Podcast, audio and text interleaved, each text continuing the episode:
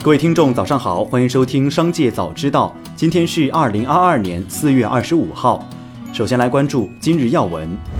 广东省统计局发布经济数据显示，一季度广东地区生产总值为两万八千四百八十九点七九亿元，同比增长百分之三点三；规模以上工业增加值零点八九万亿元，同比增长百分之五点八；固定资产投资同比增长百分之六点二；社会消费品零售总额一点一二万亿元，同比增长百分之一点七；货物进出口总额一点八四万亿元，同比增长百分之零点六。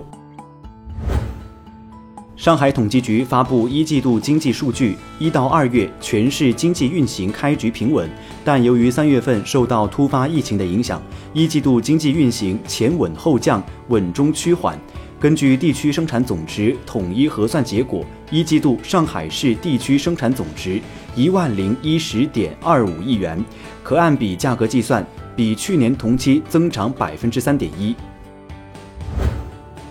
国务院发展研究中心副主任王一鸣在二零二二资管峰会上表示，当前应有效控制住疫情，特别是在五月上旬控制住疫情，实施更大力度的宏观政策来对冲疫情影响，让二季度经济增速能够重返百分之五以上，这对为全国实现百分之五点五的预期目标奠定基础尤为重要。当前应积极有效扩大国内需求，扩大消费，稳定产业链供应链，有效稳定市场预期。七。二零二二年一季度，A 股持续调整，使得公募基金受伤颇深。数据显示，受春节后 A 股调整影响，一季度公募基金整体亏损一点三三万亿元。在各类型基金中，权益类基金无疑是最受伤的群体。统计数据显示。股票型基金和混合型基金合计亏损超过一点三万亿元，几乎相当于基金整体亏损的金额。而去年四季度末，该两类基金合计盈利为一千五五百八十四亿元左右。再来关注企业动态。近日，企业工商信息变更记录显示，浙江天猫技术有限公司、淘宝软件有限公司法定代表人及董事长张勇卸任，董事长、总经理更新为淘宝天猫业务负责人戴山，财务董事更新为李发光。此外，阿里巴巴网络科技有限公司财务董事已经由五位更新为徐红。此次企业工商信息变更主要源于去年底阿里组织架构的变化。在发送给受影响开发者的电子邮件中，苹果警告称，它将从应用程序商店中删除长时间内没有更新的应用程序，并给开发者三十天的时间进行更新。对苹果该政策持批评态度的人士认为，移动应用程序无论多老都应该继续保持它们的可用性。也有人认为这项政策对开发者过于苛刻，并称苹果公司完全没有尊重独立游戏的开发工作。海航集团宣布，自二零二一年十月三十一号海南省高级人民法院裁定批准重整计划以来，公司确定由中信信托有限责任公司和光大兴隆信托有限责任公司组成联合体为信托受托人。至昨日，海航集团破产重整专项服务信托已依法成立。同时，海航集团等三百二十一家实质合并重整计划已经执行完毕，并获得法院裁定确认。至此，海航集团相关破产重整案四个重整计划全部执行完毕，并获得法院裁定。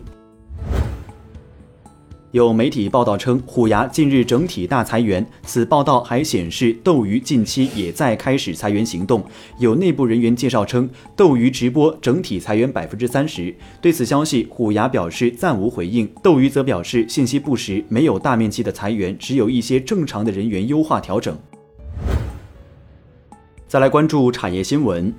上海市统计局发布上海市一到三月房地产开发经营基本情况。今年前三个月，上海市住宅施工面积五千七百一十二点四四万平方米，下降百分之六点一；住宅销售面积三百四十八点一四万平方米，增长百分之十点四。此外，一到三月，上海市固定资产投资比去年同期增长百分之三点三。多家股份制银行将于今年起下调三年期特色定期存款利率，下调幅度普遍在十个基点左右，最低将降至百分之二点八。也有个别银行透露。该类存款的利率调整时间将安排在五一假期后。不过，四家国有大型银行的工作人员均表示，目前暂未收到存款利率下调的通知。最后，再把目光转向海外。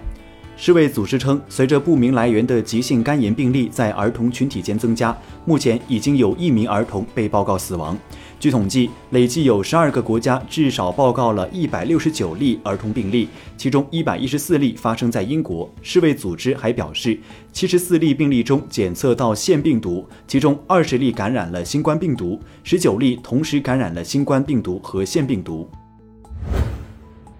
印度尼西亚总统佐科宣布，将从二十八号起暂停棕榈油及相关原料的出口。作为全球最主要的棕榈油生产国和出口国，全球百分之六十的棕榈油产自印度尼西亚。但近期印尼国内多地出现食用棕榈油供应不足、价格上涨的情况，此举是为了应对印尼国内棕榈油供应短缺的情况，防止价格继续上涨。